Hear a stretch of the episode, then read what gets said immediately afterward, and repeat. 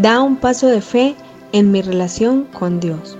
Soy Ángela María Monterríos y por la gracia del Señor servimos en la quinta sede en Montenegro con mi esposo Adrián Colorado. Para trascender en mi relación con Dios es necesario conocerle personalmente, ser muy conscientes de que Dios es real, así no lo podamos ver.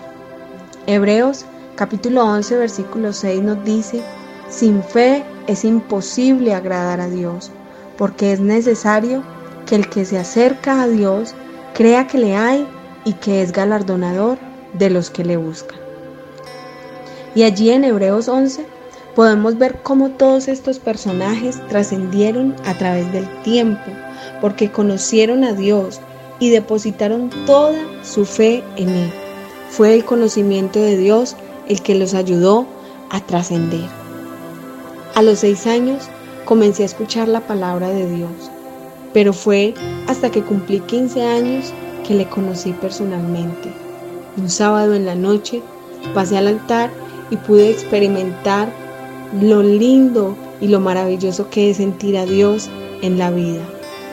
Y allí mi vida se parte en un antes y en un después de conocer a mi Dios.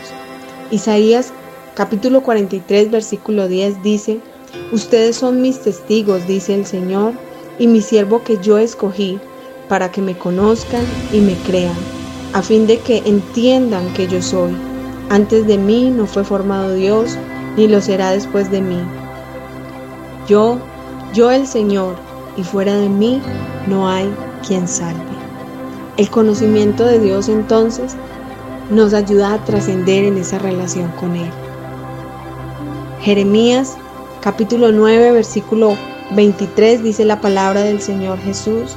Así ha dicho el Señor, no se alabe el sabio en su sabiduría, ni se alabe el valiente en su valentía, ni se alabe el rico en sus riquezas. Más bien, alábense en esto el que ha de alabarse en entenderme y en conocerme que yo soy el Señor, que hago misericordia, juicio y justicia en la tierra, porque estas cosas me agradan, dice el Señor. Trascendamos en mi relación con Dios. Damas Dorcas, distrito número 4. Trasciende